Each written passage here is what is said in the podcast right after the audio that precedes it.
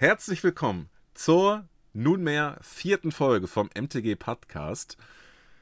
Wow, vier Folgen, a 14 Tage Pause, das sind schon sechs Wochen. Jetzt ist dann die achte Woche, irgendwie so, ähm, die es diesen Podcast gibt. Ich hätte nie gedacht, dass ich einen Podcast zum Thema Magic mache. Ich hatte früher mal einen mit meiner Schwester zum Thema Ernährung. Ähm, wer mich schon mal gesehen hat, weiß ja, dass es ein Thema für mich ist. Aber ja, jetzt habe ich schon den vierten Gast und ähm, wie immer ganz herzlichen Dank für euren Support und auch das tolle Feedback. Wir haben dafür ja auf dem Discord-Server, Link dazu wie immer in der Videobeschreibung und auch bei Spotify in den sogenannten Show Notes, das heißt auf mehr Anzeigen klicken. Ähm, da gibt es den MTG Podcast Feedback Channel, wie auch immer er heißt. Und so liebe Kommentare von euch, viele interessierte Menschen, die das, was Mike macht mit seiner Schule, mit seiner Magic AG, einfach richtig cool finden.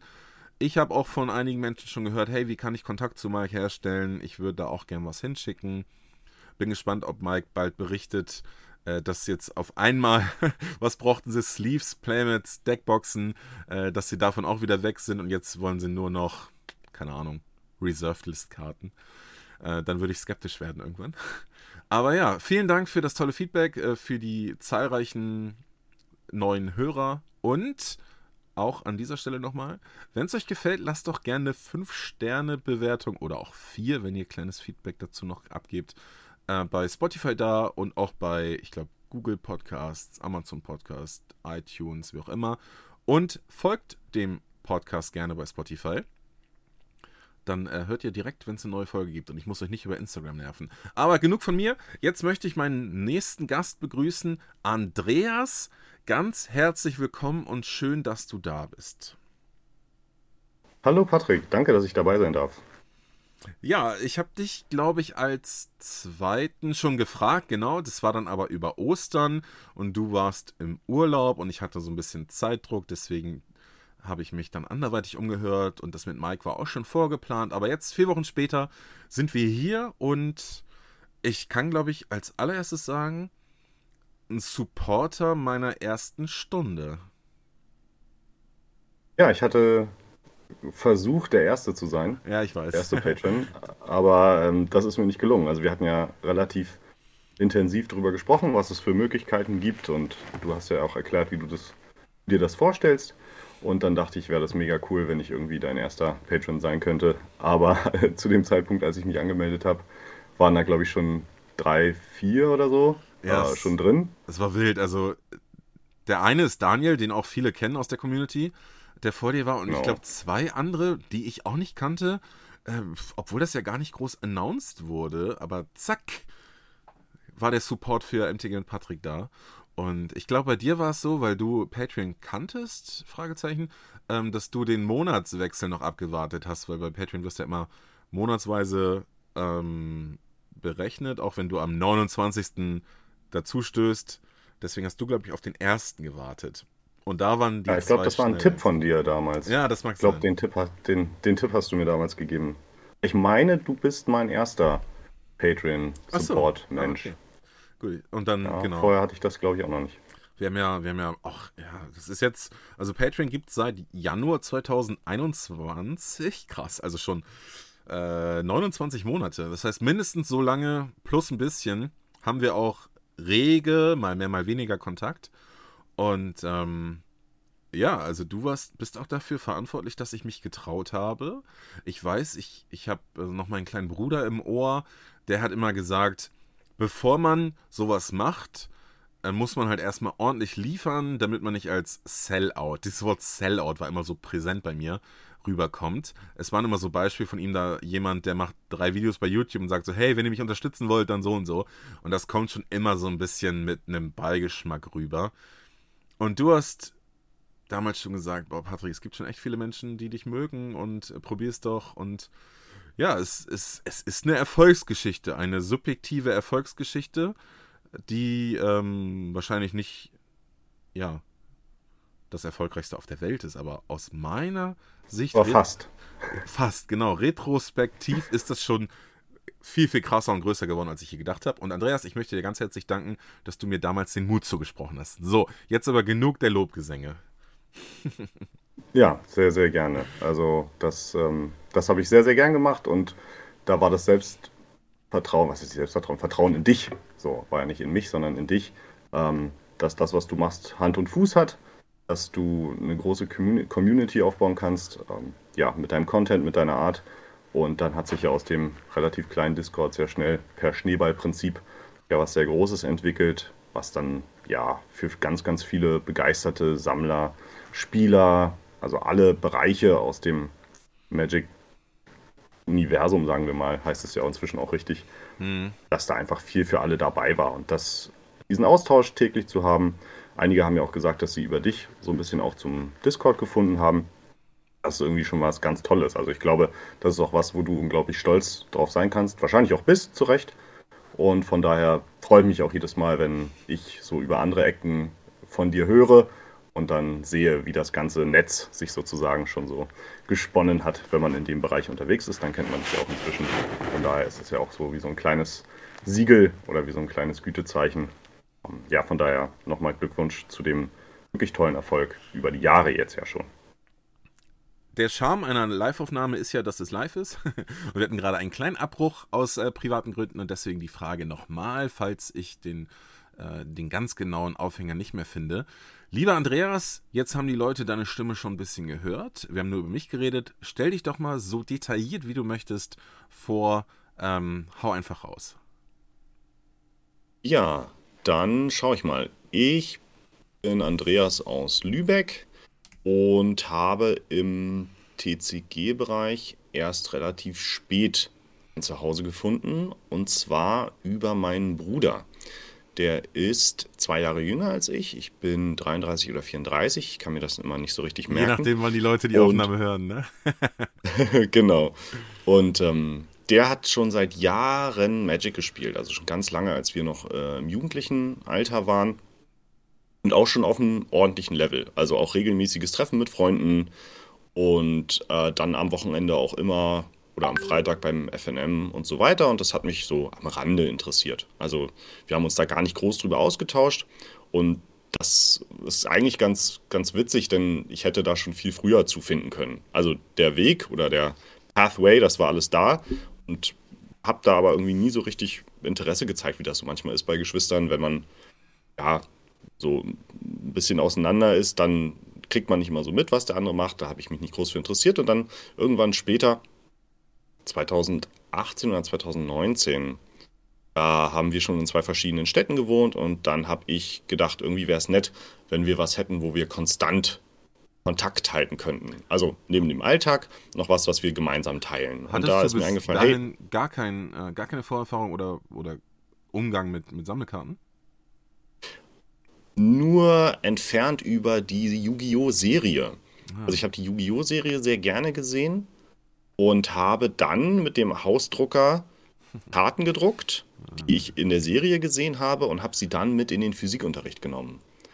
Das weiß ich noch. Mit Bleistift dann die Rückseite also zugemalt, damit man nicht durch die Rückseite erkennt, weil es nur so schlechtes Papier war, Aha. was auf der Vorderseite ist. Und dann haben wir im Physikunterricht Yu-Gi-Oh! gespielt, wussten aber auch nicht richtig, wie man es spielt. Also wir wussten, dass es irgendwie mit Pfeilen geht, aber das haben wir uns auch aus der Serie erschlossen. Also wenn einer mit dem weißen Drachen angegriffen hat, dann wussten wir, okay, dann greift jetzt auch einer von uns an und dann haben wir natürlich mathemäßig da die Punkte verrechnet. Aber das ist so meine TCG-Erfahrung bis zu dem Zeitpunkt gewesen. Ah ja, ich kam okay. nie auf die Idee, jetzt irgendwie Geld zu investieren, was ich nicht hatte, um jetzt tatsächlich echte Karten zu kaufen. Mhm. Da ging es mehr darum, dass man sagen kann, hey, ich spiele jetzt den weißen Drachen und du spielst den dunklen Magier und dann okay. hatten wir eine gute Möglichkeit gefunden, die langweilige Unterrichtszeit zu überbrücken. Genau. Okay, dann weiter im Jahr 2019. Genau, und dann hatte ich mich mit meinem Bruder zusammengesetzt und hatte ihn gebeten, hey, kannst du mir doch äh, vielleicht einmal Magic erklären? Ich weiß, dass du das spielst und ich wusste auch, dass er das zu dem Zeitpunkt immer noch spielt.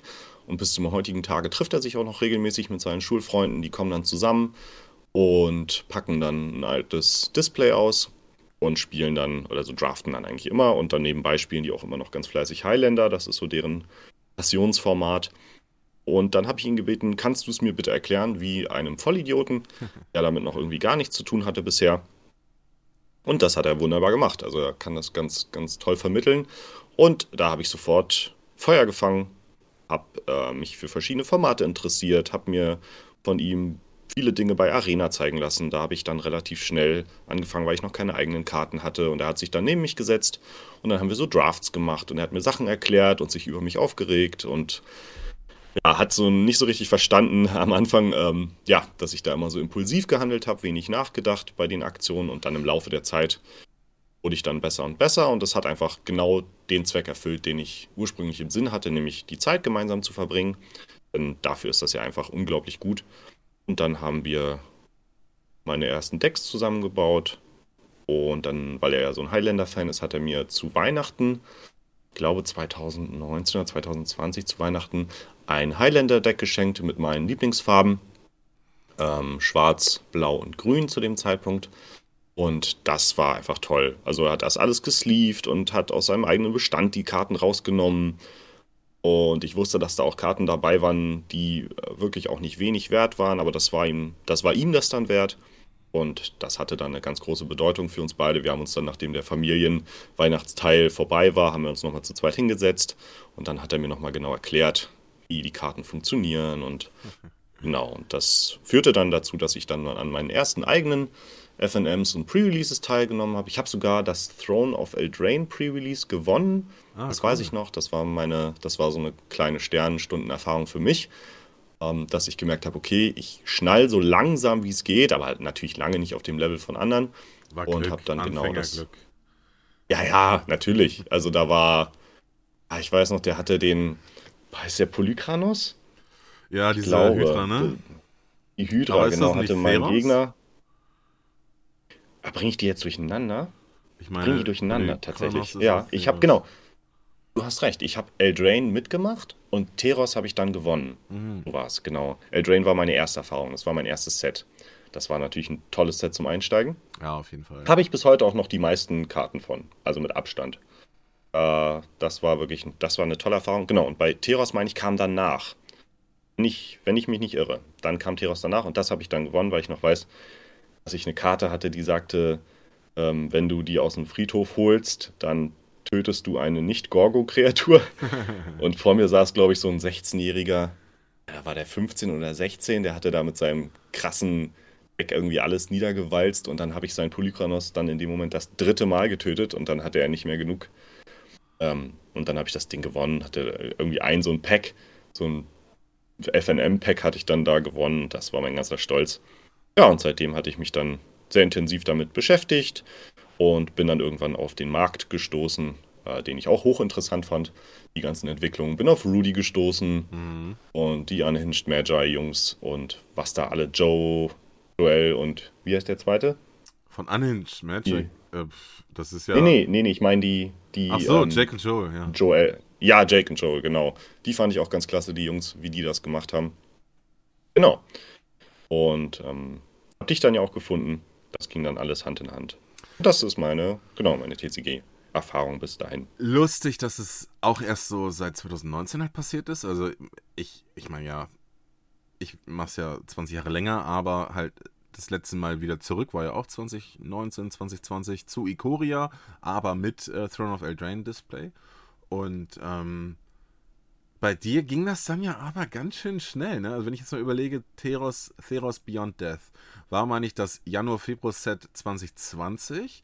Dann kam Ikoria, dann kam Zenika Rising und dann hatten wir, meine ich, auch schon Kontakt. Und da warst du ja schon mindestens vom Kopf her richtig stark investiert. Ich weiß jetzt nicht wie monetär, aber ähm, von deiner Zeit und, und äh, dem, was du da reingesteckt hast an, an Energie mit Rudi und wir, wir, haben ja uns ausgetauscht ohne Ende über, über alles. Und ähm, dann noch einmal die Rückfrage: Hast du vorher noch nie gesammelt oder so? Kam das wirklich aus dem Nichts oder bist du wenigstens auch Jäger und Sammler von Didelblättern gewesen oder so? Ich meine, ich hatte mal ein Pokémon-Stickerheft. Mhm. Aber halt sogar aufgeklebt oder noch mit? Ja, ja. Ah, Also mit so fertigen, die du bei Rewe gekriegt hast. Ich glaube, das war das ganze Ausmaß. Krass. Aber sonst war das, glaube ich, das. Ja, irgendwie der Kontakt hat einfach gefehlt. Ja, lustig, ich dass es halt mit 29 oder so noch, noch aus. Mhm. Das ist ja wie, als würde man mit 29 noch anfangen zu rauchen. Weil ich meine, es kostet nicht weniger. nee, das stimmt. Das stimmt. Ja. Aber ich habe es zu, muss man zu meiner Schande sagen, ich hatte damals auch schon Freunde im Gymnasium, die das nach dem Unterricht auch schon gespielt haben. Und ich habe mir das mal von der Seite angeguckt und die haben dann ihre Decks gezückt. Und das war mir zu komplex. Ja. Also man kann denen sicherlich auch vorwerfen, dass sie es mir nicht erklärt haben, mhm. sondern das war mir so nach Motto, okay, das, ja, das ist jetzt unser Ding. Und ähm, ich habe jetzt auch nicht das größte Interesse gezeigt, aber da war jetzt auch keiner, der jetzt gesagt hat, komm, ich nehme dich mal beiseite, weil es gab, glaube ich, damals auch schon genug Spieler, die das gemacht haben. Also du brauchtest da anscheinend auch nicht mehr neue Leute. Ja. Da gab es immer wen. Und für mich war das dann einfach, okay, die spielen jetzt was hochkomplexes und davon habe ich keine Ahnung. Und dann so nach Motto, okay, sehen wir uns morgen zur ersten Stunde und dann passte das. Ähm, ich habe ja da, glaube ich, auch mehr Videospiele gespielt. Ja. Ah, okay. Ja, das ist ja, frisst ja auch Zeit. Also. Genau, nicht wenig, mhm. tatsächlich, ja. Ja, ja, genau. Und dann war ich schon, genau, die ganzen Sets, die du eben aufgezählt hast, die habe ich mit großer Leidenschaft verfolgt, mhm. äh, gesammelt und daraus dann eben die Decks immer erneuert, angepasst. Habe dann also für alle möglichen Formate Decks gebaut und für Freunde Decks gebaut. Habe dann auch am Anfang viel Standard-Decks gebaut, bevor ich realisiert habe, dass dieses ganze Rotationsprinzip mich kriegt. Mhm, ja. Und dass ich da überhaupt nicht hinterherkomme. Ich habe ähm, aber wirklich durch die Bank weg. Ich wollte einfach eine schöne Bandbreite haben. Also wenn jemand Lust hatte, sich das anzuhören, sich da von mir nerven zu lassen, dass ich sagen konnte, hey, wenn du Agro-Spieler bist, habe ich hier ein rotes Deck, wenn du Lust drauf hast, oder wenn du Lust hast, mal ein bisschen komplexere Sachen auszuprobieren. Und zu dem Zeitpunkt hatte ich dann äh, meinen Nachbarn kennengelernt. Der war auch, also der kannte grob, was das ist und hat sich dann mal einen Abend mit mir hingesetzt und innerhalb von zwei Monaten hat er mich sowas von abgezogen also hat das Ganze viel schneller durchdrungen, war dann bei ähm, Arena schnell immer im Mythic-Rang und ich bin immer bei Silber da umgedruckst. Ähm, ja, das war schon, schon spannend. Also du hast eigentlich immer Leute gefunden. Das ist natürlich auch so ein bisschen das Tolle daran, dass das so viele Leute catcht aus so unterschiedlichen Altersgruppen und unterschiedlichen ja, beruflichen Bereichen oder sozialen Bereichen. ist ja eigentlich völlig egal ich finde es überhaupt spannend, dass man, dass man dann jemanden halt auch findet, der, das ist ja mein Problem immer, dass der mit dir spielen möchte, bereit ist zu spielen und dann halt wirklich selber diese Initiative entwickelt, Decks zu bauen, äh, in Anführungszeichen zu grinden, sei es bei Arena, ne, dass man halt ähm, da mal die Regeln wirklich verinnerlicht. Zum Beispiel die, die Phasen sind ja super einfach zu lernen über Arena, äh, auf was du mhm. reagieren kannst mit spontanen Zaubern, was Hexereien sind und so. Und ähm, das ist mega cool, wenn man da jemanden kennenlernt, der dann auch echt Bock hat und ja, einem dann selber die Grenzen aufzeigt. Vielleicht hm, wird man dann ja auch ein bisschen herausgefordert, geht noch weiter ins, ins, Hobby. Auf einmal ist man dann bereit, boah, da kaufe ich mir eine 30-Euro-Karte, um ihn platt zu machen. Irgendwann wird es dann noch mehr und schon ist man gefangen im Strudel. Und bei dir blöderweise mhm. auch noch äh, zu einer Zeit, in der du ja dann schon Geld verdient hast. genau, richtig. Ich weiß, mein erster für mich persönlich großer Invest. Den weiß ich heute noch, weil ich da so ein bisschen am Hadern war, ob ich das mache oder nicht, war ein Playset Teferis Time Reveler. Ah, okay. Aus Spark, aus War of the Spark. Ja. Da tatsächlich neu bei Card Market rein, geguckt, geguckt, wer hat ein Playset, Preise abgewägt und dann habe ich gesagt, okay, komm, das brauche ich alle sagen, das ist eine super Karte. Jo. Und da kann ich verschiedene Decks mitbauen. Und dann habe ich zugeschlagen. Ich glaube, ich habe, wenn ich mich nicht irre, 20 Euro pro Karte bezahlt. Hast du die noch? Ja, die habe ich noch.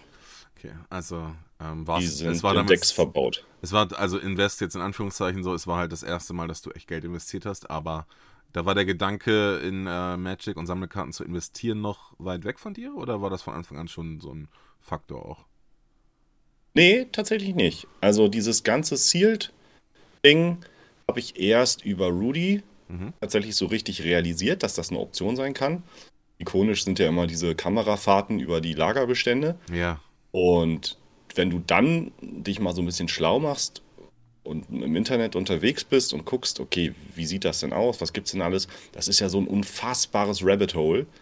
Kannst du dich ja, da kannst du ja deine ganze Zeit reinstecken, wenn du das möchtest.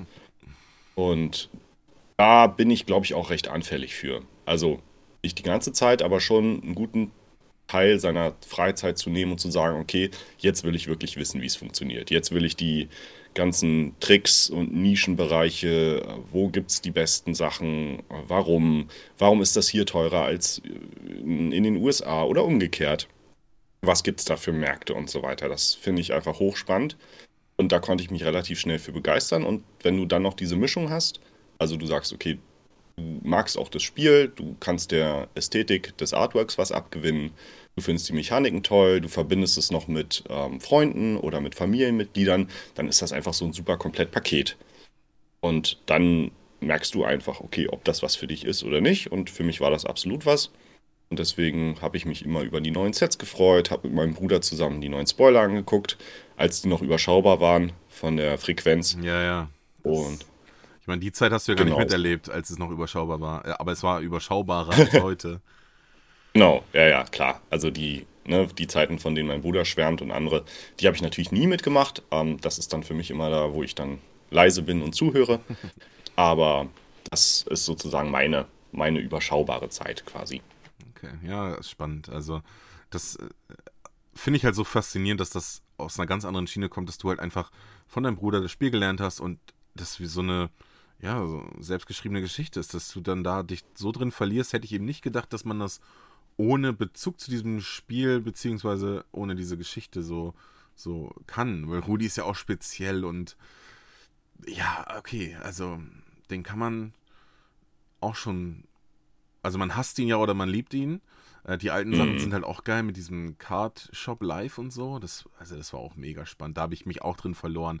Mittlerweile schaffe ich es nicht mehr, jedes Video von Rudi zu gucken. Ich äh, selektiere da schon stark, obwohl man ja auch Mhm. seine Titel leider nichts geben kann. Und ich weiß eigentlich, früher habe ich alles geguckt, weil selbst bei einem Opening in der acht, zw- achten von zwölf Minuten kommt irgend sowas, was er nebenbei droppt, eine Info, die halt einfach wichtig sein kann. Und ich habe Mhm. mir für Rudi habe ich mir YouTube Premium geholt, damit ich seine Videos runterladen kann und als Podcast hören kann. Ähm, und ja, Ja. habe ich immer noch. Die 11,90, 11,99 Euro im Monat bezahle ich für Rudi. Äh, plus, Ach, krass. plus sein Patreon. ja, Ja. Jetzt kann ich auch nicht mehr weg, also weil YouTube mit Werbung gucken. Ey, sorry an alle, die bei mir zuschauen mit Werbung, aber holt euch YouTube Premium, wenn ihr auch so Netflix-Leute seid. Die 11,90 Euro würde ich immer wieder investieren. Geht mir genauso. Ja. Also ich habe auch gedacht, ich mache einfach diese Probemonate, Genau. einfach um die mitzunehmen und danach gehe ich rechtzeitig wieder raus. Aber das ist so ein bisschen, wenn du es einmal gemacht hast, dann willst du, willst du nicht in das Leben davor zurück. Ja, das stimmt. ja, und Andreas, wir haben uns, hilf mir auf die Sprünge, auch einmal schon persönlich getroffen. War das zu. Genau, Ach, das richtig. war Tales of Aria Release, ne? Das muss ja dann im September 21 gewesen sein. Genau, richtig, ja. Krass, auch schon über ein Das Jahre her. war, ja, da habe ich dich gelotst zu uns nach Lübeck, Nach Lübeck, in den hohen genau. Norden. Spielst du schon immer im Keep 7? Ähm, jein. Also die Magic-Sachen, von denen ich vorhin sprach, also mit Teros und Eldraine, Mhm. die habe ich noch im Gander, oh Gott. Gandalf heißt der, glaube ich. Guck mal, ich weiß das schon gar nicht mehr, obwohl es den Laden noch gibt. Also wir hatten immer nur einen LGS in Lübeck und ich meine, der heißt Gandalf, ja. Und da der Besitzer ist sehr mit Vorsicht zu genießen, Okay. und als rauskam, dass das Keep 7 von seiner Remote-Stelle irgendwo in Travemünde, direkt am Wasser, wo die irgendwie keiner erreichen konnte, ähm, vorhatten, in die Innenstadt nach Lübeck zu kommen, ähm, habe ich relativ schnell mit denen Kontakt aufgenommen. Ich hatte die schon über Magic-Bestellungen auf dem Schirm und fand das cool, dass die halt, also mit Abstand der näheste Store waren, die von der Kommunikation auch sehr angenehm waren. Ja. Also ich hatte irgendwann gesagt, okay, im Gandalf kaufe ich nicht mehr ein. Ähm, das, diese Erfahrung brauche ich nicht nochmal. Und das Spielen war auch eine, ja, eine Erfahrung an sich. Das Spiel war super, aber alles drumherum hätte deutlich angenehmer sein können, sage ich jetzt mal so. Und dann habe ich mich mit den Jungs vom Keep 7 relativ schnell, ja, habe die kontaktiert und habe gesagt, hey, ähm, wie sieht's aus? Da gibt es ein neues Spiel. Hättet ihr Interesse, das irgendwie ins Sortiment mit aufzunehmen? Die Brücke, Genau, Schrägstrich der Bruch in unserem Gespräch. Weg von Magic. Dein, deine Sammelkarten-Story 2.0. Flash and Blood. Genau, richtig. Das ist eventuell nicht, nicht ganz so interessant für den Großteil äh, der Community. Ich glaube, ähm, es ist interessant, ja weil für mich bist du schon einer der, äh, pff, ja, also vielleicht bist du einer der größten Sammler in Deutschland, also die ich kenne, ähm, aber fast schon ein bisschen Pionierarbeit geleistet. Zumindest ja in Lübeck im Keep 7 und das Keep 7 war tatsächlich eine Zeit lang in Norddeutschland eine große Anlaufstelle. Ich weiß nicht, wie es sich entwickelt hat, aber auch ich bin ja im September 21 eben nach Lübeck gekommen, um mit dir Flash and Blood zu spielen. Und äh, ja, da waren eine ganze Menge anderer Leute und es war, hat super viel Spaß gemacht. Aber du bist da treuer Fan und bist äh, hängen geblieben. Ja, absolut. Also ich habe irgendwann, ähm, aber das ist wirklich natürlich absolut subjektiv, habe ich relativ schnell gemerkt, dass ich bei Magic sehr schnell an den Punkt gekommen bin, wo ich das Gefühl hatte, dass das Spiel in den ersten paar Zügen entschieden ist. Und das hat sicherlich auch ganz viel mit meinem fehlenden Können zu tun. Aber ich hatte viel die Erfahrung gemacht, dass das Spiel sehr schnell vorbei ist, wenn es nicht, wenn dein Deck nicht sehr schnell das tut, was es tun soll, ja. oder das andere Deck sehr viel schneller das tut, was es, was es tun will. Das führte zu ganz vielen Abbrüchen auf Arena. Also ich habe festgestellt, dass ich, also das war ja mein Hauptspiel, ja. Sozusagen, die häufig, die größte Häufigkeit, wo ich spielen konnte. Da war Commander auch noch nicht ganz so so ein großes Ding, wie es jetzt ist, meine ich. Und da war das dann so, dass ich gedacht habe, boah, also entweder also entweder mache ich was falsch oder aber mein Gegner hat gar nicht die Geduld, sich mit mir auseinanderzusetzen. Und ich bin dann sehr schnell auch in diese Schiene geraten, dass ich gedacht habe, okay, wenn meine Opening Hand nicht genau das ist, was ich jetzt brauche, Land One und äh, One Mana Cost äh, Karte, dann war ich auch schnell an dem Punkt angelangt, dass ich dachte, boah, das, was ich eigentlich vorher nicht cool fand, das machst du jetzt irgendwie selber. Dass ich dann selber Spiele abbreche, um ah, einfach okay. meine ja. sch schnell meine, meine Goldmünzen zu kriegen, weißt du? Also diese Rewards. Und dann dachte ich, okay, irgendwann wurde das so zu so einer Aufgabe. Also du musst ja heute noch die Punkte sammeln. Deswegen musst du dich heute noch einloggen, ah, Mist, deine Combo funktioniert nicht, Abbruch, gehst ins nächste Spiel. Also genau das, was ich eigentlich überhaupt nicht gut finde, habe ich dann angefangen selber zu machen. Und so in diesem Zeitraum herum habe ich dann in Kontakt zu diesem Spiel gefunden. Und ich meine auch über Rudy. Und das war am Anfang tatsächlich eben aufgrund dieser Rudy Connection nur marktorientiert. Also ja, das noch ist gar ja auch nicht. Die große Kehrseite, die ja Flash und Blood nachgesagt wurde, ne? dass am Anfang hm. viel zu viel äh, Investorenseite äh, relevant war und es keine Spieler gab, jetzt, ne, über, in Anführungszeichen gesprochen. Es gibt genau. keine Spieler, Absolut. die Dinger sind aber so selten und teuer, äh, künstliche Verknappung, wie kann das so teuer sein wie Alpha Beta Unlimited Karten? Und genau. ähm, ja, das kam, meine ich, auch über Rudi. Ich glaube, er hat zwei Spiele vorgestellt. Arkham Knight oder Arkham Horror oder irgendwie. Also irgendwie sowas. Ja, irgendwas ähnliches. Argent Saga hieß Argent das. Saga, ja. Arkham Horror ist, glaube ich, ein Computerspiel. und Flash and Blood, genau. Und ich dachte nämlich tatsächlich auch, also ich weiß nicht, ob wir damals schon drüber unterhalten haben. Ich habe ja Crucible of War auch wegen Rudi gekauft und es war eines meiner schlauesten Käufe, die ich je gemacht habe. Ja, du warst da ja auch schon richtig schnell dabei. Ja, genau. Du hattest ja auch schon den Finger drauf. Ja, aber auch aus Gier, also oder FOMO, ne? Genau das, was ich jetzt predige, was man nicht haben sollte, weil selbst wenn man es nicht bei Crucible of War geschafft hat, irgendwie mal sein Geld zu verdoppeln, dann konnte man es danach auch noch machen. Aber ja, auch mhm. ich äh, habe mich da von Rudi beeinflussen lassen und ähm, fand es auch schade, dass man nie Welcome to Wrath und ähm, Crucible, ne, wie heißt das zweite nochmal? Arcane Rising. Arcane Rising tatsächlich in Deutschland kaufen konnte. Glaube ich mhm. zumindest. Aber ja, ähm, ja, und da haben wir uns ganz oft drüber ausgetauscht. Wir haben ja die, die große Monarch-Blase, nenne ich sie mal, live miterlebt. Oh Gott, was für Telefonate ja. wir da auch hatten. Ich hatte irgendwie die Möglichkeit, keine Ahnung, 200 Displays zu kaufen. Andreas, bist du bereit, da was abzunehmen, wenn ich das alles kriege? Und mhm. am Ende kamen, glaube ich, acht, weil dann die großen Händler halt darauf aufmerksam geworden sind und ja, war natürlich cool, sich zu, drüber zu unterhalten. Das ist so wie der Moment, wenn du freitags ein Lotto-Ticket kaufst und äh, äh, dann bis, bis abends nicht weißt, ob du im, Jack, im, im, ja, im Lotto gewonnen hast oder nicht.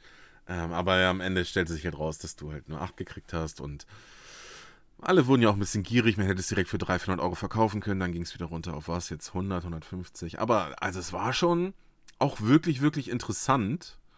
Ähm, und aber auch cool, dass man dann ja das Spiel doch noch in den Vordergrund gerückt bekommen hat, so ein bisschen.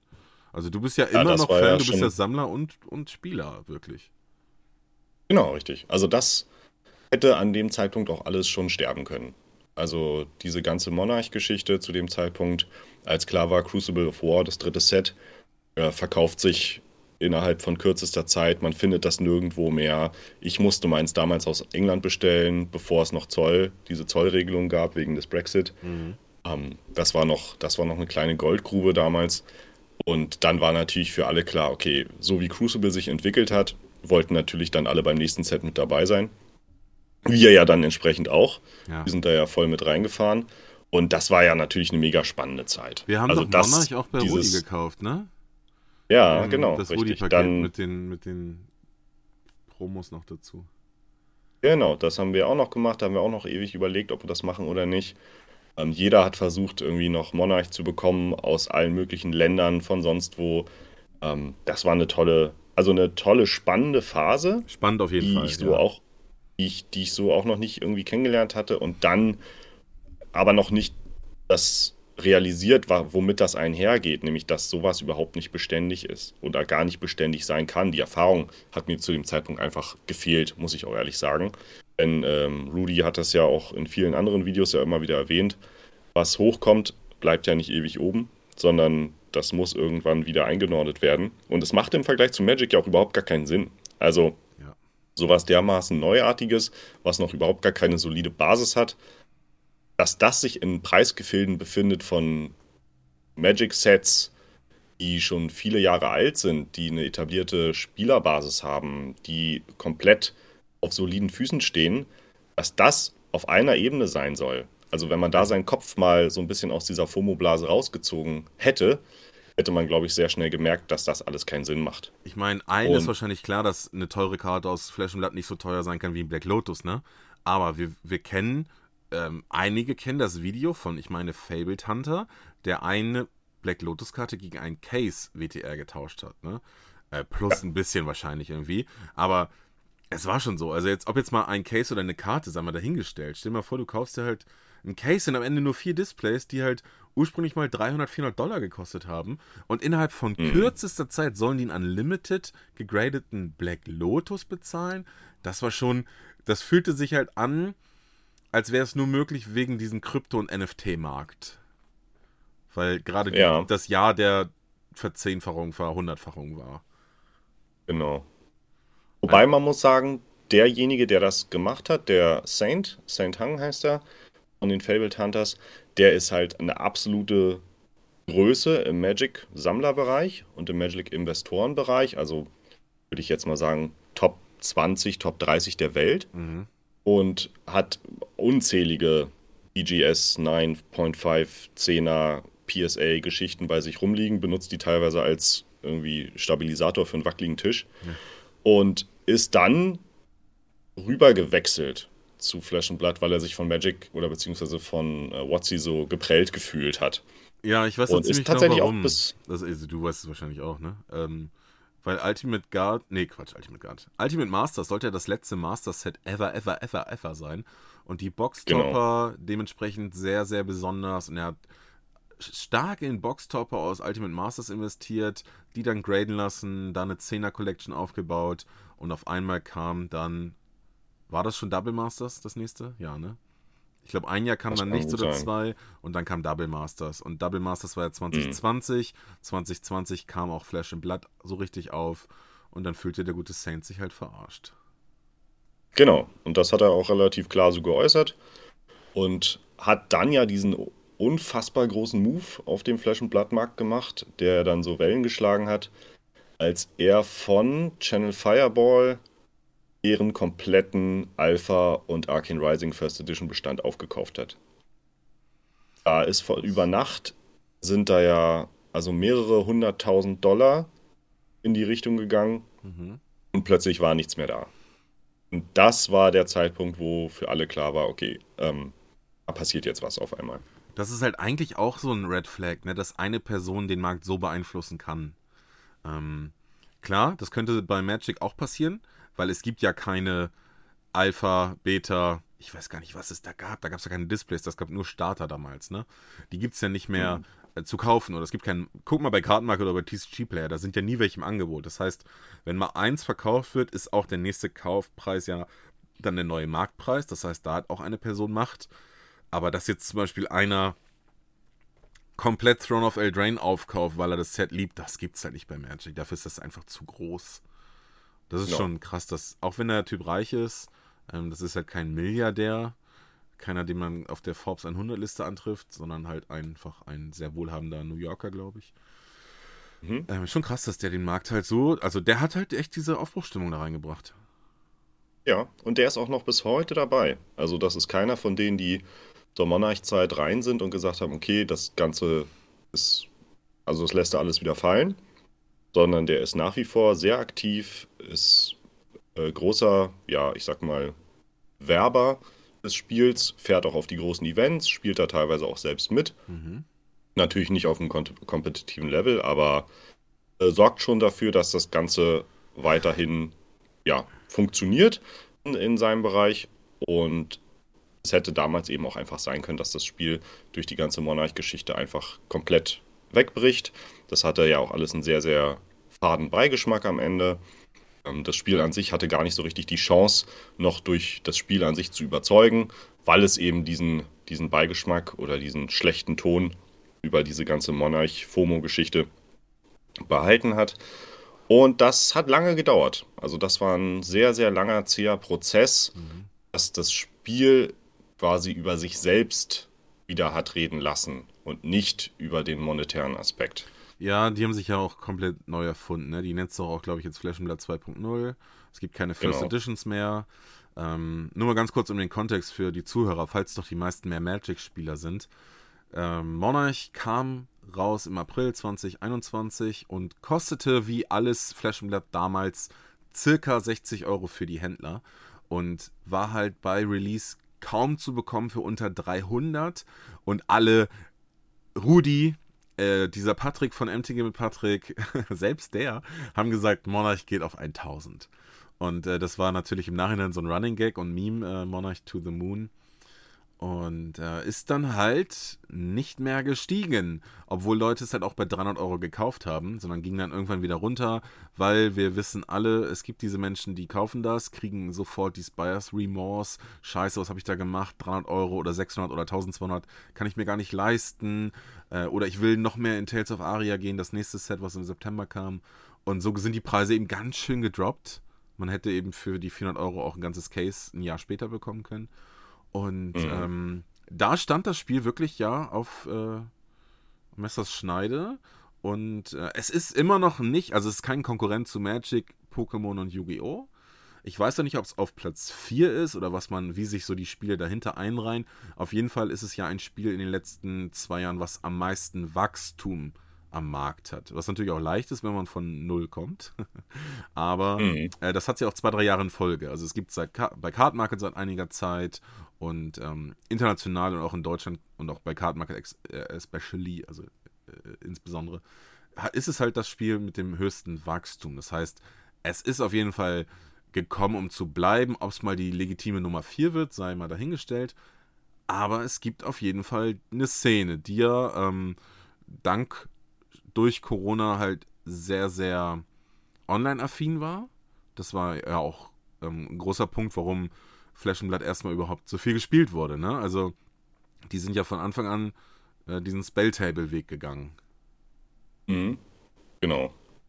Und das war ganz viel Online-Tabletop-Simulator oder ganz viel noch diese selbstgemachten Armories, also was sozusagen das FNM von Magic ist, mhm. dass man da einfach die Kamera angemacht hat. Man hat dann die auf seine Spielmatte gehalten und dann hat jeder bei sich sein Deck gehabt und dann hat man dann quasi so gegeneinander gespielt, ja. weil es ja einfach keine andere Möglichkeit gab. Ja, genau. Also ich meine, das ist natürlich auch cool, wenn du eine kleine Community hast und klein, sagen wir jetzt mal 300, ja. 300 in Deutschland verteilt, auf die großen Stores verteilt, dann hast du vielleicht keine 10 pro Stadt oder so. Aber wenn du 300 in einem Discord-Server hast, die treffen sich halt jedes Wochenende und der Store kann online sein Armory machen, dann hast du halt echt Leute und Andrang. Und das war halt wirklich mhm. ja auch die Möglichkeit, weil ich meine, danach hat äh, Flash Blood das ja auch nicht mehr unterstützt, glaube ich. Danach musste man es ja im Store machen. Ist ja auch so die Policy von äh, Fleisch und Blut, die wollen ja nun mal, dass man sich halt gegenüber sitzt. Aber mhm. es, es, tat dieser kleinen Community schon gut, dass es einen Raum gab, wo alle Menschen aus Deutschland zusammenkamen. Fand ich. Genau. Das, ja. ja. Ich würde auch sagen, dass der Großteil der Leute von 2021, die kennen sich auch alle. Mhm. Also da trifft man sich auf den Events, sieht man dann doch häufig die Gesichter jetzt noch dabei geblieben sind, das ist schon ein respektabler Anteil, würde ich sagen. Also es gibt doch recht viele, die von, in Anführungsstrichen, damals, Ende 2020, Anfang 2021. Ja, es ist schon 40 ähm, Jahre wie damals auf jeden Fall. Ja, ja, so ein bisschen. Also das sind einfach so viele Höhen und Tiefen, durch die das ganze System gegangen ist. Ähm, das ist schon, schon irgendwie cool, wenn man die Möglichkeit hatte, das alles auch so ein bisschen mitzuerleben. Aber viele sind ja dann auch bei Tales of Aria dazugekommen, wo du dann ja auch beim Pre-Release dabei warst. Mhm. Und es ist einfach schön für mich, äh, für jemanden, der das Spiel mag, zu sehen, wie sich das entwickelt, dass immer neue Leute dazukommen, dass man ähm, das immer noch erklären kann, dass das immer noch Spaß macht, dass jeder noch offen ist, dass es nicht diese Kultur gibt von, okay, nee, das ist unser Ding und wir wollen da irgendwie keine Leute dabei haben, sondern jeder, der da irgendwie grundsätzlich Interesse dran hat, wird sofort mit Decks zugeschmissen das und stimmt. Und man kann ja auch, ne, man kann ja diese Common Decks tatsächlich spielen. Ähm, also wenn man gegen Common Decks auch spielt und das macht Spaß. Klar, das richtige, das echte Flash Blood erlebst du halt dann, wenn du deine Legendaries hast und äh, deine Mythic, nee, wie heißen sie? Majestics. Oh Gott, das war Majestics, genau. Das war jetzt unangenehm. Gut, das, das sagen immer noch äh, etablierte Content Creator, die schon seit Ewigkeiten Flash Blood Content machen, sagen teilweise immer noch Mythics. Ja, es ist halt M und M, ne? Also, genau. Ja. Nee, nee, das, das ist schon nicht so schlimm.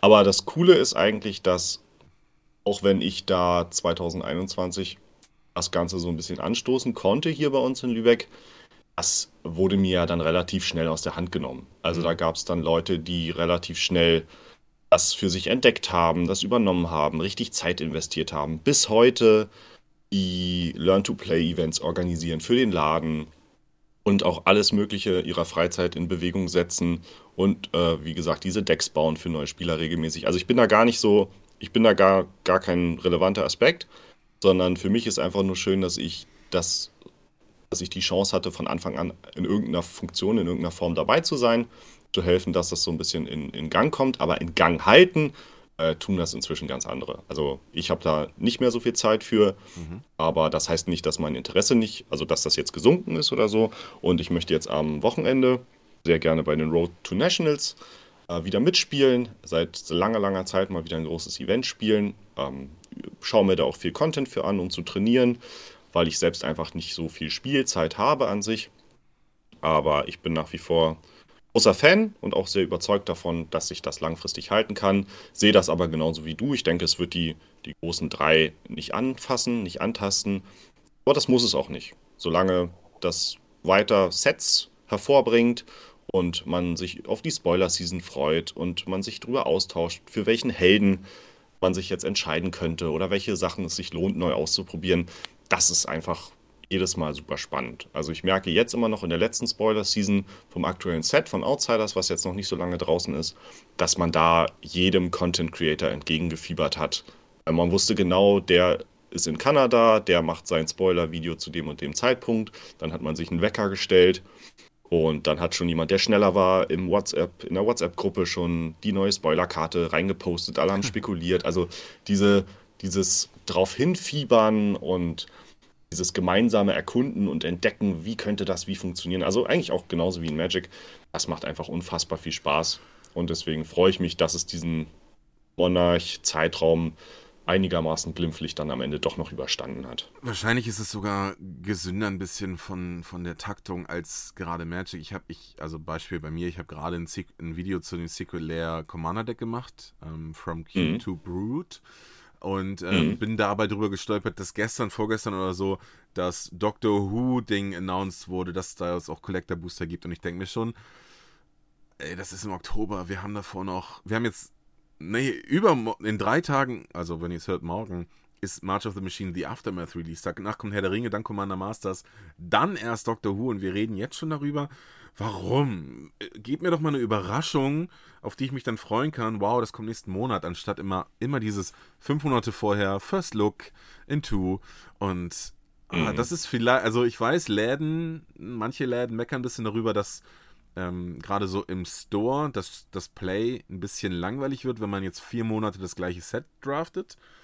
Mhm. Aber einfach für, für den Geldbeutel und für die Erwartungshaltung ist das vielleicht auch einfach schön, wenn man wirklich antizipiert und so eine, so eine Spoiler-Season nicht in zwei Tagen rausgehauen wird, sondern man mal echt so einen Tag lang gar nichts sieht und nächsten Tag dann wieder äh, drei Karten, die äh, sein Deck komplett über den Haufen werfen oder verändern, besser machen, schlechter machen. Äh, ja, also das ist wahrscheinlich der Vorteil von, von Flash and Blood, dass die halt noch kleiner sind und demnach auch eben nicht von Hasbros Zahlen ab oder Hasbro nicht von deren Zahlen abhängig ist. Mhm. Gute alte Legend Story Studios aus Neuseeland. Grüße. Ja, wie ist das denn eigentlich so aus, aus deiner Perspektive? Du steckst ja nun wirklich absolut tief drin.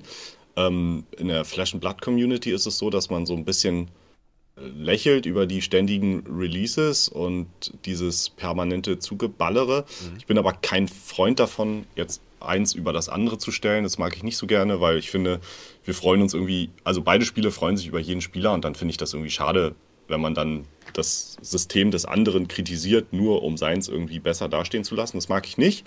Deswegen wollte ich irgendwie ganz gerne auch mal wissen, wie ist das denn jetzt wirklich? Also ist es denn so, dass man das Gefühl hat, man hat so eine Fatigue oder ist das eigentlich nur so ein YouTuber-Gerede? Mm, also natürlich setze ich mich damit mehr auseinander als der Durchschnittsbürger so, ne? Also ich, ich äh, bin wahrscheinlich schneller mal ermüdet, weil ich denke so, boah, ich will doch jetzt einfach nochmal drei Wochen über The Aftermath reden und dann kommt aber schon Herr der Ringe.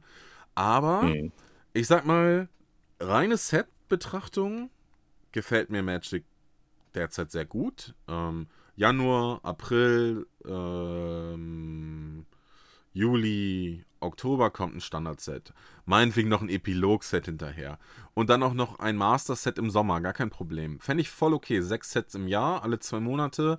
Ich, ich stelle tatsächlich fest, ich weiß nicht, ob das dieses Jahr oder letztes Jahr war. Nee, ich glaube dieses Jahr.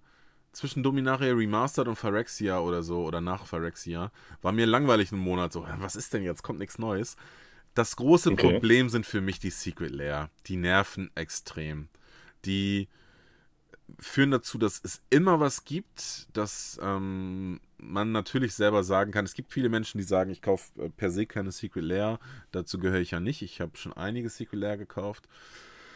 Aber das ermüdet tatsächlich mehr noch, dass das auch so aus dem Nichts kommt und dann auch wieder so ein Schwall. Hier hast du 10 Drops, bumm, mach damit, was du willst. Und äh, die haben wenig, äh, wenig Gutes bewirkt, finde ich. Entschuldigung, ich muss okay.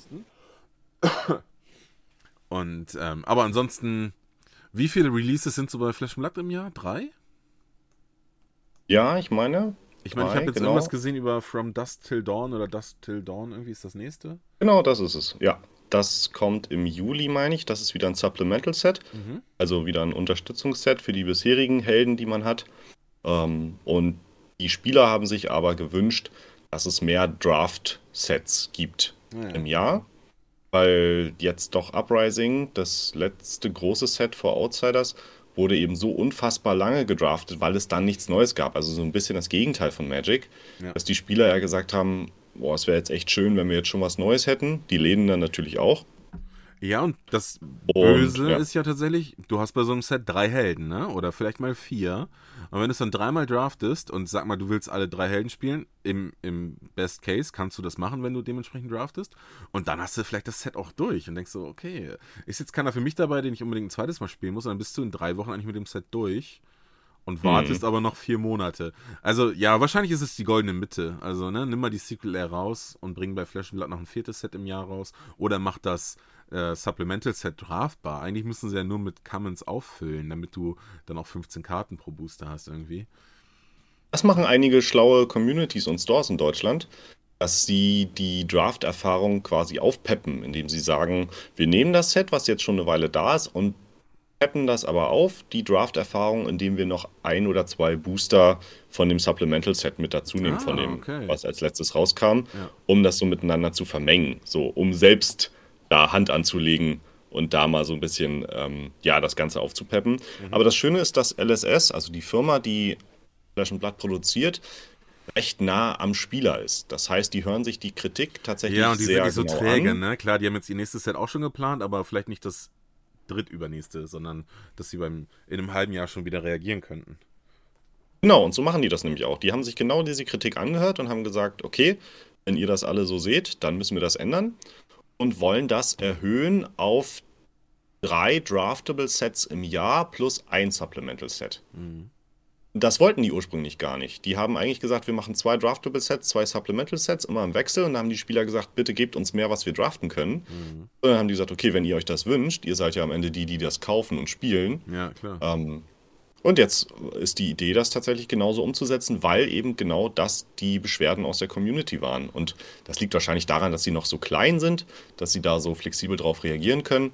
Aber das es gibt dem Spieler und dem Sammler natürlich ein tolles Gefühl, dass man den das Eindruck hat, hey, natürlich, hören zu. Natürlich Kontrastprogramm zu dem, was wir letztes Jahr bei Wizards erlebt haben. Die wurden ja von der Bank of America runtergestuft, die äh, Bonität oder Kreditwürdigkeit. Und mhm. äh, haben halt äh, ja angeführt, dass die zu viele Varianten rausbringen, zu viele neue Sets und Wizards hat daraufhin ja nur gesagt, vertraut uns, wir wissen schon, was wir machen. Und das ist natürlich ein komplett anderer Satz, Ansatz, dass äh, LSS sagt, äh, wir hören auf euch und machen nicht diesen Apple, äh, Apple-Ansatz. Apple hat ja damals das iPad rausgebracht ähm, und gesagt, es ist nicht die Aufgabe des Kunden zu wissen, was er braucht. Weil niemand braucht ah, ja ein okay. iPad theoretisch. Ne? Du hast einen PC und du hast ein Handy. Aber ähm, mhm. sie haben natürlich einen neuen Markt geschaffen mit, mit ja, gutem Marketing, aber niemand brauchte das. Und äh, das versucht Wizards ja so ein bisschen. Ja, wir, wir machen für euch, wir wissen, was ihr braucht. Und LSS hört halt auf das, was die Spieler wollen, was ich auch sehr cool finde. Aber ich möchte Aber man muss ja auch. Achso, Entschuldigung. Nein, bitte, bring, bring den Gedanken noch zu Ende. Ähm, ich wollte nur sagen, dass es ja anscheinend aber trotzdem funktioniert. Also wenn die Zahlen stimmen und wenn die Absätze stimmen, die Leute die Sets kaufen, auch die Collector Booster und die ganzen äh, Zusatzprodukte und die Secret Layers und so weiter, dann ja scheint es ja trotzdem zu funktionieren, würde ich jetzt genau. Die laute Masse, also die, die Masse ist ja leise, ne? Die, die Lauten sind zwar mhm. wir, die im Internet rumlaufen, aber das sind halt keine 10%. Und, und nur 30% hören es und 70% wissen gar nicht, dass es YouTube gibt. Und die kaufen einfach genau das, was sie möchten und machen wahrscheinlich genau das, was Magic immer sagt. This product is not for you, dann kaufen sie es halt nicht. Und nicht so wie wir Idioten, die dann aber sagen, ah, aber was ist, wenn sich das verdoppelt im Preis? ja, genau. Ja, selber schuld, aber das ist ja auch das, was mir Spaß macht ähm, und womit ich dann auch Content mache und auch ein bisschen Geld verdiene. So, ich wollte dich nicht abwürgen, aber das ähm, Spiel Flash Blood hat ja eben neben dem Spielen auch diese, oder es gab ja nicht nur den Bruch durch Monarch, sondern Monarch hat ja auch, wie soll ich das sagen, WTR, Arcane Rising und Crucible haben ja eine ganze Menge Collectibles tatsächlich ähm, auf den Markt gebracht. Und ich meine, du hast mal das Wort Power 12, ist das richtig, 12? Mhm, in den genau. Mund genommen. Und ich weiß, du bist mittlerweile, ich nenne es mal High-Power-Sammler. Das ist wahrscheinlich nicht so wie die Power 9 äh, bei Magic, aber du bist High-Power-Sammler und du hast vorhin schon gesagt, du hast Crucible in England gekauft. Das fand ich schon immer interessant, dass du dir nie zu schade oder ja, zu schade warst, äh, in England, Holland, Belgien, wo auch immer auf der Welt zu kaufen. Und wir haben zusammen schon bei Rudis Patreon gekauft. Ich erinnere mich an ja, Monarch und auch die Rudi Gemkeeper-Karte. Mhm, und äh, genau. du hast die, glaube ich, nach Australien verkauft und du handelst immer noch mit den USA und das finde ich noch mega spannend. Hast du Lust, noch ein bisschen über dein Investor-Sammler, äh, die Sammlerseite zu sprechen? Ja, klar. Also, wenn das interessant ist, gerne. bitte erzähl doch erstmal, was verfolgst du, ähm, ja, Thema, also wir, wir behandeln dich jetzt als Sammler kurz, nicht als Investor. Und ähm, was ist die Power 12? Warum willst du die haben? Was ist das? Äh, wo befinden wir uns da preislich? Mm, also, mm, man hat irgendwann mal den, den Term Power 12 oder Power 12 irgendwie in den Raum geworfen als Vergleich. Ne? Man, also, es gibt ja einfach unglaublich viele Parallelen zu Magic, das muss Genau, man ja ganz klar ja. so sagen. Und die Entwickler des Spiels sind ja auch ehemalige Magic-Turnierspieler, Yu-Gi-Oh! Turnierspieler. Also, die sind ja dem ganzen Kartenprinzip nicht unvertraut. Also Die genau, ja es ist ja nie, ein, ein, es ist ja gar kein Hate zwischen den beiden Spielen, ne? Ohne Magic gäbe es Flash and Blood nie und ähm, die wollen einfach ein bisschen ihre eigene Community aufbauen für die eigenen Spieler. Was Genau. Die haben einfach irgendwann gesagt, okay, wir finden das Spiel Magic super, wir finden Yu-Gi-Oh! super, ähm, wir haben irgendwie Lust, was eigenes zu machen und wir würden ganz gerne die Probleme, die wir in den Spielen sehen, also die Nachteile, wie zum Beispiel Mana Flood oder ähm, Mana, was ist das andere? Screw. Screwed. Screw, genau, äh, die Mana-Schraube, ähm, dass sie das ganz gerne irgendwie aushebeln wollen. Also diese Schwierigkeiten oder diese Nachteile würden sie ganz gerne beseitigen in ihrem eigenen Spielformat und haben dann ja dieses System kreiert, dass dein Mana oder deine Ressourcen gleichzeitig auch die Karten sind, die du ausspielen kannst. Um das sozusagen zu umgehen, dass du mit jeder Hand, die du ziehst, auch was machen kannst, egal was da drauf ist. Und da haben sie in den ersten zwei Sets die du vorhin angesprochen hast, die Legendaries gedruckt. Das ist ein Äquivalent zu, ja, ich weiß gar nicht, ob man das mit einer Mythic vergleichen kann. Eigentlich Hm. Wahrscheinlich eher so mit Expeditions. Ja, doch, ja, genau. Ich glaube, das kommt eher dem gleich. Also genau, ne? Es war ja sind- eine pro Case war doch mal die Daumenregel so, ne? Früher. Genau, diese Daumenregel, die gab es vor Blood 2.0, ähm, was den Nachteil mit sich hatte, dass man Genau. eventuell, wenn man an jemanden geraten ist, der das nicht so ganz gut mit einem meinte, dass die Legendary-Karte aus dem Case, also vier Boxen sind in Ey, das, einem Case in dem das war Fall. das Krasse. Flash Blood hast du caseweise gekauft. Ich kannte niemanden, der Flash Blood Displays gekauft hat. Du hast ein Case gekauft. Also Hm, das ist auch heute Case noch so. wurde zum neuen Display. So ist es. Es ist nach wie vor so. Ähm, trotz Blood 2.0, wo das Ganze ja nicht mehr auf eine Legendary pro, pro Case so grob geschätzt werden kann, sondern sie haben die ganzen äh, Ratios haben sie alle verändert. Es gibt ja die Cold Foils und die Rainbow Foils, das sind diese Folierungsformate in and Blood, ähm, haben sie jetzt äh, komplett verändert, damit eben genau dieses Problem nicht mehr auftaucht, dass jemand die, die gute Box in dem Case sozusagen schon extrahiert hat und dir dann den Rest verkauft ähm, um das eben ein bisschen zu verhindern. Genau. Und diese Legendaries, die gibt es eben nur in den ersten zwei Sets, also Welcome to Wraith, dem ersten Set und dem zweiten Set, Arcane Rising. In Cold Foil, also in dieser begehrten Folierungsvariante, gibt es nur in diesen First Edition Alpha-Sets und da eben auch nur einmal pro Case. Und wenn du heute ein Case Welcome to Wraith kaufen möchtest, kann man auf der einen Seite auf das Rudy-Video verweisen, wo er vor kurzem, ich glaube vor ein oder zwei Wochen gesagt hat, dass er seins für 38.000 Dollar verkauft hat. Aber da haben auch schon viele aus der Szene aufgehorcht, weil das ein untypisch hoher Preis ist für ein Welcome to Wraith Alpha Case. Okay. Also du kriegst, wenn du dich ein bisschen umschaust, ein Case für um die 18.000 bis 20.000 Dollar. Für, ein- Also die für tatsächlich ein auch- Kartenspiel, was vor vier Jahren noch nicht existierte. Genau. Also das war zwischenzeitlich auch woanders, also Mhm. deutlich tiefer. Ähm, aber wir sind jetzt gerade momentan wieder in einer Marktbewegung, die sehr steil nach oben geht. Denn aktuell kommt der asiatische Markt sehr stark zum Tragen. Gerade die japanische Investorszene ist sehr stark involviert. Aktuell kauft viele Cold Foil Staples aus den alten Sets auf und auch die Boxen, die noch zur Verfügung stehen. Das heißt, aktuell ähm, sieht man bei Flash Blood auch im europäischen Markt ganz viele Spike-Bewegungen und ganz viele Aufkäufe, wo von einem Tag auf den anderen eine Karte plötzlich von, ich sag mal, 2 Euro auf 23 Euro hochgeht, Okay. weil man das in Flash and Blood aktuell noch ganz gut beeinflussen kann. Ja. Also es gibt einfach nicht so viele Kopien, gerade von diesen ersten früheren Sets von einzelnen Karten. Und wenn du bei Card Market ein bisschen rumguckst und dir Alpha-Karten anguckst, gerade die, die heute noch gespielt werden, hast du große Schwierigkeiten, die da noch zu finden. So, okay, Exkurs Genau. gewesen. Power 12. Genau. Ähm, ja, und das sind eben diese die Legendaries, die du eben für die Helden brauchst. Das ist ja so ein bisschen die schwierige Sache.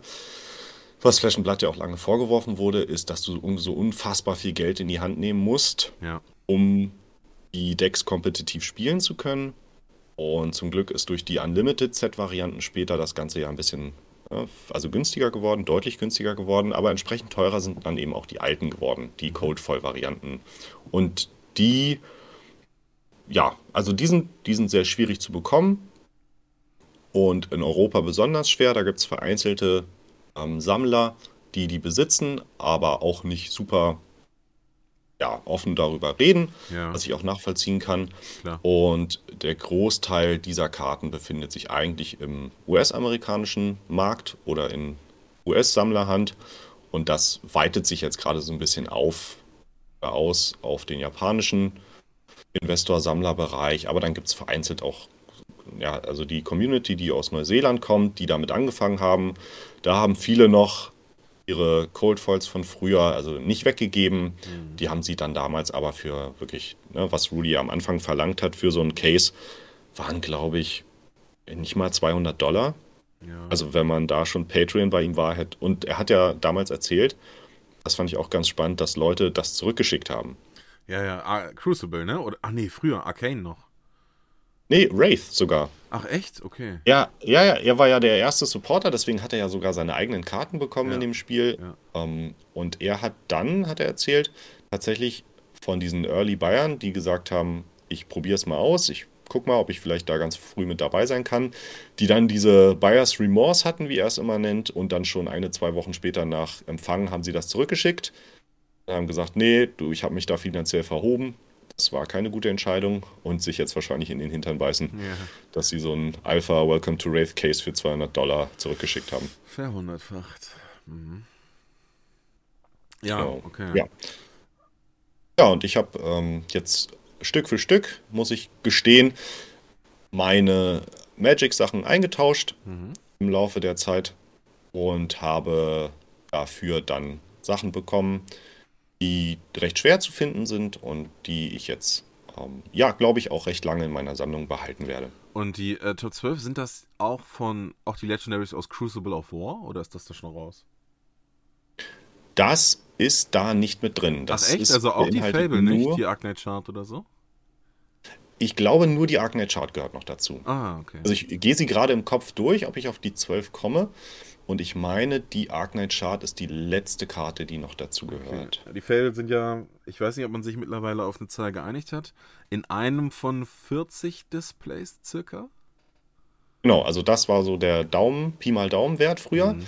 Jetzt hat sich das insofern durch Flashblatt 2.0 verändert, weil es ja jetzt plötzlich zwei Formen von Fables gibt. Also die Rainbow Foil Fable und die Cold Foil Fable. Ah, und die Marvel gibt es ja auch noch, Alles ne? diese extra Rarität irgendwie.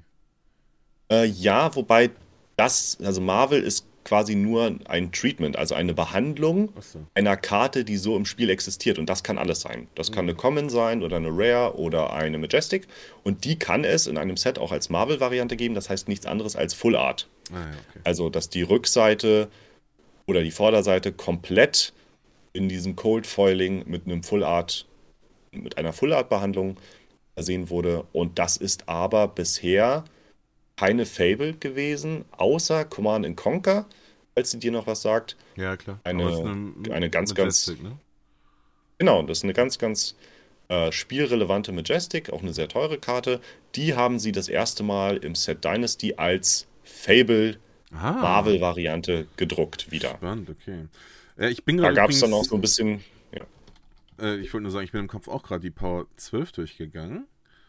Und ich komme auf acht Helden in WTR und Arc und drei Mhm. Fables in den ersten drei Sets. Ist dann, ach, dann gibt es noch diese Findal Spring Tunic, ne? Das ist wahrscheinlich dann die zwölfte, oder? ja, ich überlege gerade. Du hast die, du hast ja in Arcane Rising und in Welcome to Wraith hattest du jeweils eine Legendary, die alle Helden nutzen konnten. Und das machte sie so lukrativ. In Welcome to Wraith ist das die Tunic, die konnte jeder nutzen und deswegen war sie eben so, ja, so besonders. Und in Arcane Rising war das die Arcanite Skull Cap, die Kopfbedeckung. Und die durfte auch jeder nutzen. Und die komplettieren das Ganze dann. Dann müsste man, meine ich, auf 12 kommen. Und äh, das will man halt immer die erste Variante in, in Cold Foil haben, ne? Also genau, wenn man sich in dem, also wenn man sich dafür interessiert, wenn man sich in dem Bereich bewegt, dann sind das die seltensten Varianten der Karten, die es gibt. Außer, und das ist jetzt noch so ein Big If, also wenn man kompetitiv spielt, kann man auf den ganz großen Turnieren diese Power 12, außer die Fables, also die Legendary-Karten, die kann man als Gold-Voll-Variante gewinnen. Ah ja, ja, ja. Wenn du in diesen Riesen-Events, in diesen internationalen Calling und Pro Tour und World Championship und so weiter, wenn du da in die Top 8 kommst, kriegst du per Random-Verfahren eine Gold voll Legendary, die dann auch Cold voll ist, aber eben dann nochmal mit goldenem Rand. Und da wurde jetzt vor einem oder zwei Monaten erst veröffentlicht von der Firma, wie viele es davon gibt. Okay, aber das ist ja natürlich auch so ein Faktor, wo es immer wieder krasse Schwankungen im Markt gab, weil Legend Story Studios immer so und so viele Monate später be äh, bekannt gegeben hat, wie groß der Print Run war, ne? Etwas, was Wizards nie gemacht hat. Ähm, mhm. Und das ist jetzt auch super spannend, dass bei den Goldfoils, Gold, ja, Goldfoils auch gemacht wurde.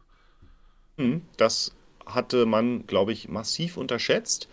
Da oft gesagt wurde, naja, das sind ja nur Promos. Mhm. So nach dem Motto, die, solange es Turniere gibt, wird es diese Karten geben.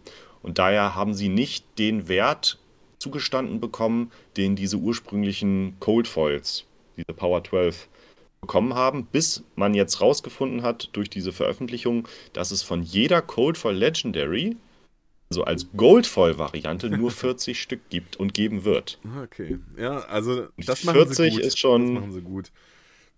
Wenn Wizards sagen würde, von den, also da gibt es ja hier Karten, die auf 1000 nummeriert sind, was ja oder 500, was schon so das höchste der Gefühle ist, aber äh, ja, 40 ist natürlich sehr, sehr, sehr sammelbar. Ne? Da brauchen ja nur 40 Millionäre sich mal eins kaufen, dann ist das Ding schon weg. Genau. Ja. Und das macht sie natürlich nochmal was zu, zu was ganz Besonderem. Und da muss der Markt, glaube ich, sich erst noch so ein bisschen finden mhm. und so ein bisschen verstehen, wie diese Karten funktionieren. Ja, aber wie gesagt, das ist schon, also da ist das natürlich für die Spieler die sehr erfolgreich sind, ist das natürlich eine tolle Variante, weil die diese Karten oftmals anbieten, um ihre nächsten Reisen zu finanzieren. Und das nächste große Turnier, weil die ja immer verteilt über die Welt stattfinden, so wie bei Magic ja auch. Und die Spieler, die diese Sachen regelmäßig gewinnen, die versuchen die relativ schnell ja. in Bares umzumünzen, damit sie dann Flüge, Unterkünfte und äh, Turnierteilnahmen und das so weiter zu bezahlen. An sich auch schade, aber okay, ne, man muss es halt machen. Ja, ja, klar, das frisst natürlich viel Zeit. Die Leute, die das, ich sag mal, professionell oder semi-professionell machen, die investieren ja auch unfassbar viele Stunden in, in Game-Testing, Deck-Testing. Und wenn sie dann so eine Karte gewinnen, die, sagen wir mal, im Schnitt 1000 bis 2000 Euro wert ist, dann sagen die sich, okay, dann hängt jetzt mein Herz nicht dran, dann gebe ich die jetzt ab, es sei denn, es ist vielleicht die erste Karte, die sie jemals gewonnen haben oder manche sammeln die auch, aber in der Regel ist das Ziel ja, dass man möglichst noch ganz viele davon gewinnt. Mhm. Ähm, und das Schöne ist, dass man tatsächlich so eine Karte, natürlich nicht, ne, nicht ganz so selten, aber auch so eine Goldfoil auch in deinem Local LGS gewinnen kannst bei kleineren Turnieren. Und das ist schon. Aber dann Zufall, oder? Wie? Schon, also genau, die sind randomized, aber je nach Event Wichtigkeit mhm. kannst du eine entsprechende Gold-Foil-Karte in einer Rarität in, äh, gewinnen in deinem Laden. Also im Keep 7 zum Beispiel in Lübeck gibt es ja auch die kleineren Events. Ja. Äh, nennt sich dann ProQuest oder jetzt ähm, Road to ja, genau, so kleinere Sachen. Road to Nationals, genau. Und dann kann der Gewinner, aber nur der Gewinner, kriegt dann eine sogenannte Sealed Gold Foil. Du siehst also nicht, was drin ist. Und dann gibt es die zwei Varianten. Was ganz viele machen, ist, sie lassen es zu und verkaufen das dann blind und sagen, ich habe hier eine Sealed Gold Foil, noch im Umschlag, noch unausgepackt. Das kann alles sein. Ne? Da unterscheiden sich ja auch je nach ja, Spielbarkeit klar. die Preise für die Karten. Ist ja bei Magic ja auch nicht anders. Und ist halt wie ein richtig teures Booster, ne? Genau, ja. richtig. So ist es, ja. Um, ähm, genau, und deswegen ist das irgendwie ganz cool, dass selbst wenn du jetzt, sage ich mal, nicht das Geld und die Zeit hast, um internationale Flüge zu bestreiten, aber du nimmst dir mal einen Nachmittag in deinem Laden und hast vielleicht ein bisschen Glück und Verstand, dann kannst du da auch eine ganz, ganz tolle Karte rausholen. Und das, das ist was Schönes. Also das haben sie sich gut cool, überlegt. Ja. Ich habe gerade auch mal geguckt übrigens, so parallel, ich weiß nicht, ob man das, äh, die Tastatur gehört hat. Diese Nee. ähm, Cold Foil Legendaries sind alle, also ja, alle sind vierstellig, bis hoch in vierstellig, in hohen vierstelligen Bereich. Ähm, ich weiß jetzt nicht, du bist ja auch viel auf dem Ami-Markt unterwegs. Ich sage jetzt mal Card Market, auch wenn da wahrscheinlich das äh, tägliche Transaktionsvolumen so sehr gering ist bei solchen Karten. Und die Ja. drei Fables waren schon, also zumindest die beiden aus Arcane und WTR, über 10.000 Euro. Mhm. Ja, Das ist schon Die- stolz für eine Karte. absolut. Ja. Und Arcane, also nee, Arc Knight Shard ist wahrscheinlich dann die Hälfte, keine Ahnung, 5000 oder so. Und äh, ja. Liegt jetzt bei drei bis vier Drei aktuell. bis vier, okay. Das ist schon echt krass. Also das sind wirklich, sind ja Sphären, da kannst du wahrscheinlich Power 9 aus Unlimited auch bald für kriegen. Also es ist doch vergleichbar. Mhm. Nicht aus Alpha, Ja, aber aus inzwischen, ja. Unlimited. Ja. Siehst du auch im internationalen Flash Blood Discord, siehst du auch immer wieder im Non-Flash Blood Trading Bereich immer wieder so Angebote für, ich gebe dir ähm, Unlimited Power, Mhm. tausche gegen äh, Power 12 Karte Okay. jetzt. Oder, oder umgedreht. Ja. Dass Das, sie sagen, ich habe hier eine Cold Foil Arc Knight Chart und ich hätte gerne dafür irgendwas Power 9. das Lustige ist ja tatsächlich, dass man die äh, guten Gewissens spielen kann bei Flash and Blood. Ne? Du kannst dir die PSA graden lassen oder auch von Card Market Grading oder AP Grading und äh, sie spielen, weil du die Legendaries ja nie in dein Deck mischst, sondern sie separat schon auf dem Spielfeld liegen hast. Das ist natürlich auch das so der ultimative genial. Blinkfaktor, den du haben kannst bei, äh, bei, bei Flash and Blood. Das kannst du bei Magic nicht. Das ist nur eine von 100 oder eine von 60 Karten. Außer es ist der Commander. aber Mhm. Das ich ist- ja. Ja, ja gut, das geht natürlich, aber so ähnlich vom Prinzip her ist es natürlich clever gemacht. Ne? Die wissen genau, Sammler sind eine ganz wichtige ja, Spezies für so ein Spiel und dementsprechend haben sie sich auch überlegt, okay, wie kann ich das machen, dass jemand, der dann so eine Karte möglichst in seinem Ursprungszustand behalten will und vielleicht nicht nur in der Vitrine ausstellen, sondern vielleicht auch mal zum Spiel mitnehmen, wie kann er das machen, ohne zu gefährden, dass die Karte ihren Zustand einbüßt. Das ist einfach clever gelöst. Ich habe noch eine Frage aus Eigeninteresse, weil ich habe ja also meine aktive, ich nenne sie mal aktive Zeit, äh, Blood ist ein bisschen her. Ich habe immer noch äh, Starter-Decks, falls mal jemand mit mir spielen will. Ich habe auch selbstgebaute Decks, aber halt mit den ersten vier Helden. Brood Guardian, äh, Warrior und Ninja. Und gibt es mittlerweile einen Helden, der dich mehr als vier Karten ziehen lässt? Noch nicht. Das ist so geil, weil es steht ja extra drauf auf der Karte, eine Intelligenz 4 oder wie das heißt. Ähm, Hm, genau. Ich warte auf den ersten, der dich 5 ziehen lässt. Gibt es schon einen, der dich nur 3 ziehen lässt?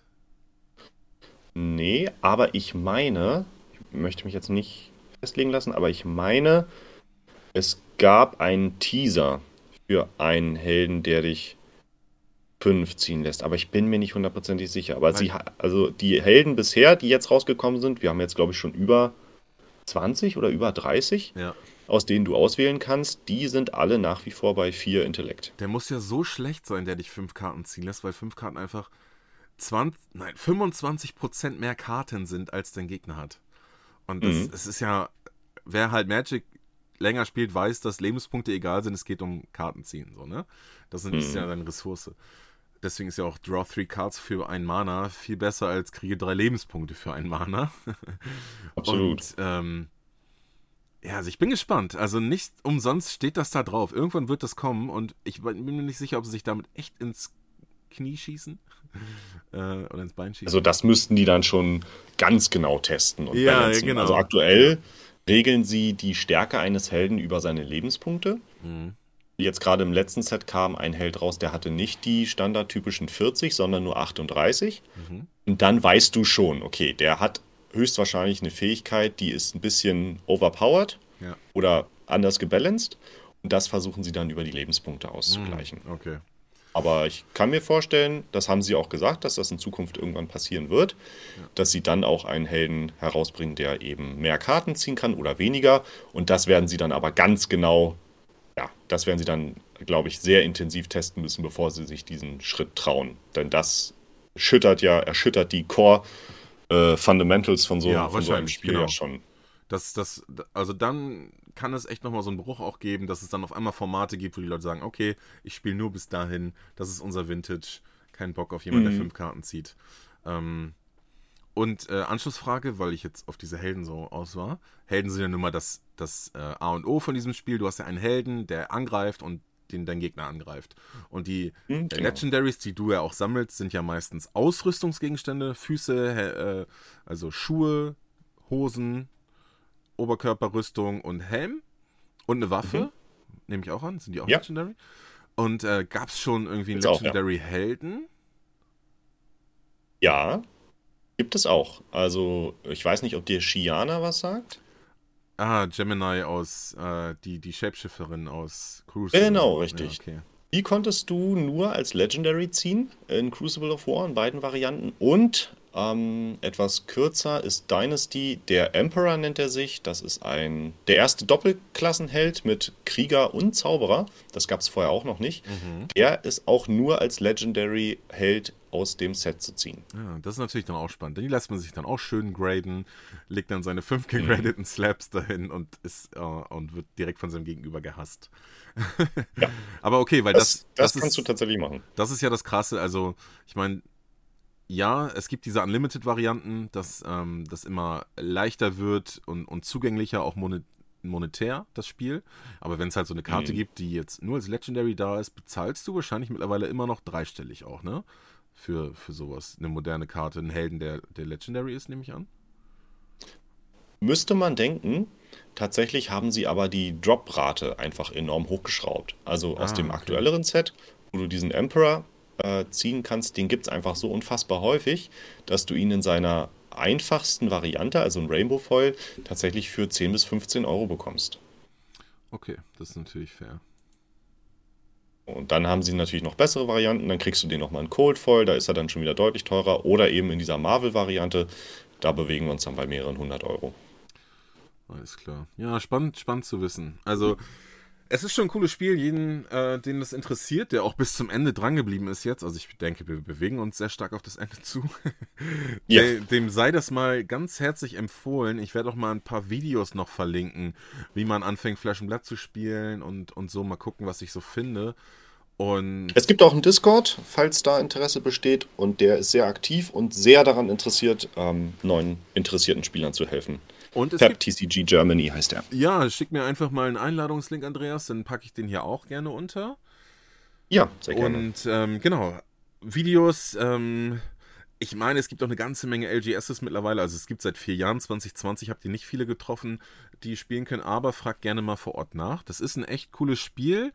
Ey, bei mir ist es halt der gleiche Grund, warum ich wenig Magic spiele. Einfach keine Freunde. Und ja, es ist, ich war das jetzt ein Lachen, weil ich einen Witz gemacht habe oder ein. Ja, deswegen, tatsächlich.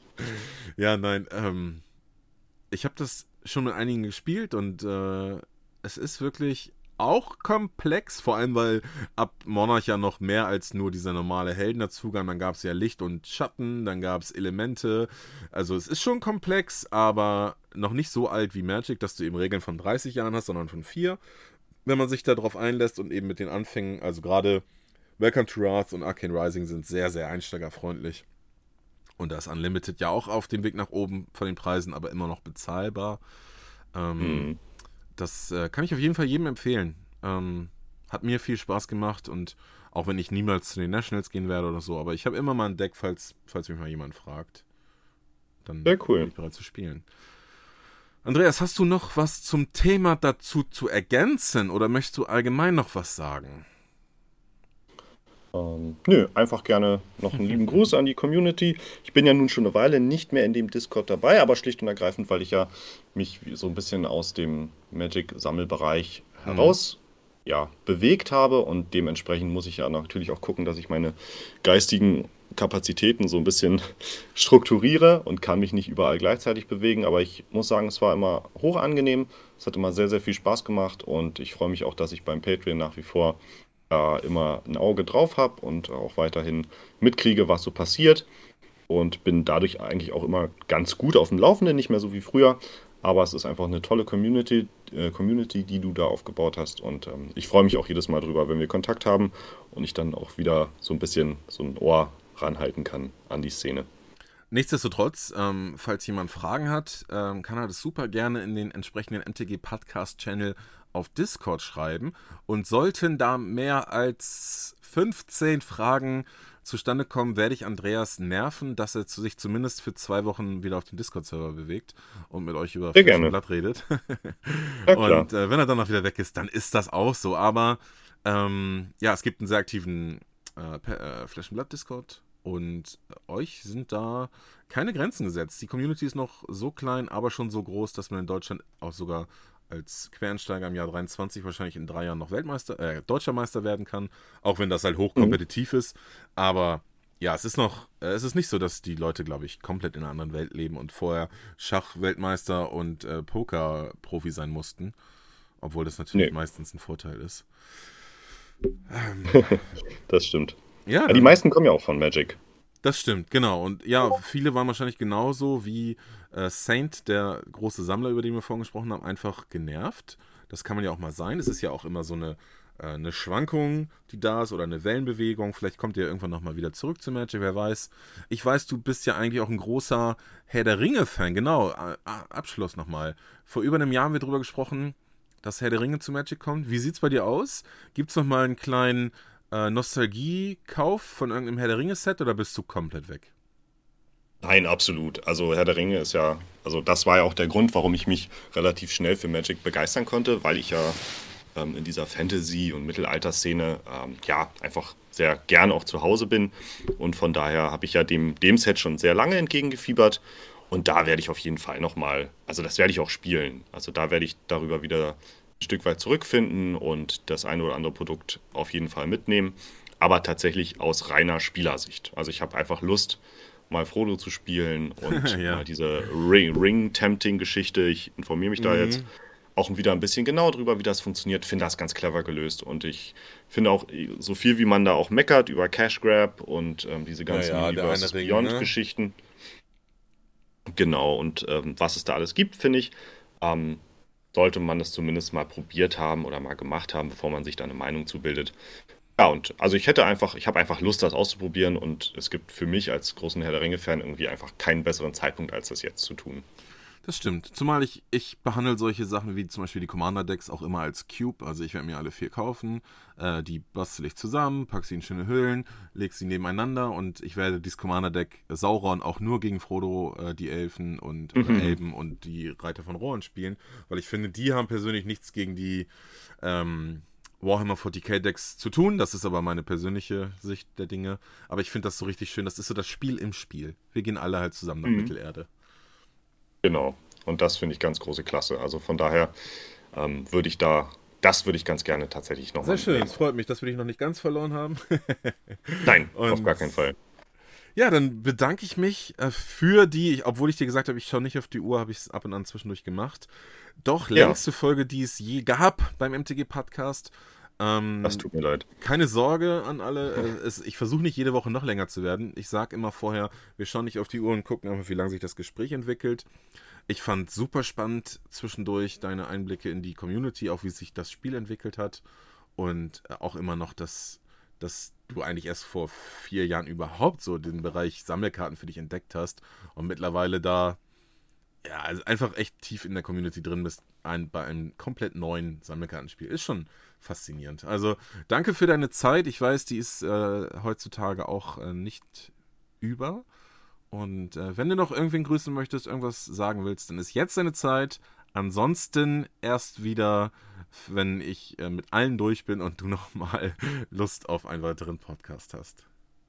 Alles klar. Dann würde ich nur noch einmal ganz kurz Daniel grüßen, der ja mit mir damals irgendwie zu zweit da im Discord äh, noch quasi wie so ein Echo erzeugt hat durch unsere Gespräche früher. Ähm, ja, also da nochmal einen ganz lieben Gruß an den OG Daniel und sonst auch an die ganze Community. Und ja, wie gesagt, schön, dass ich, ähm, dass ich da jetzt in dem Rahmen nochmal mit dir sprechen durfte. Vielen also. Dank. Ja, vielen Dank und habt alle einen wunderschönen Tag. Ähm, ich freue mich schon auf die nächste Folge. Und jetzt ist wirklich Ende. Ciao, ciao.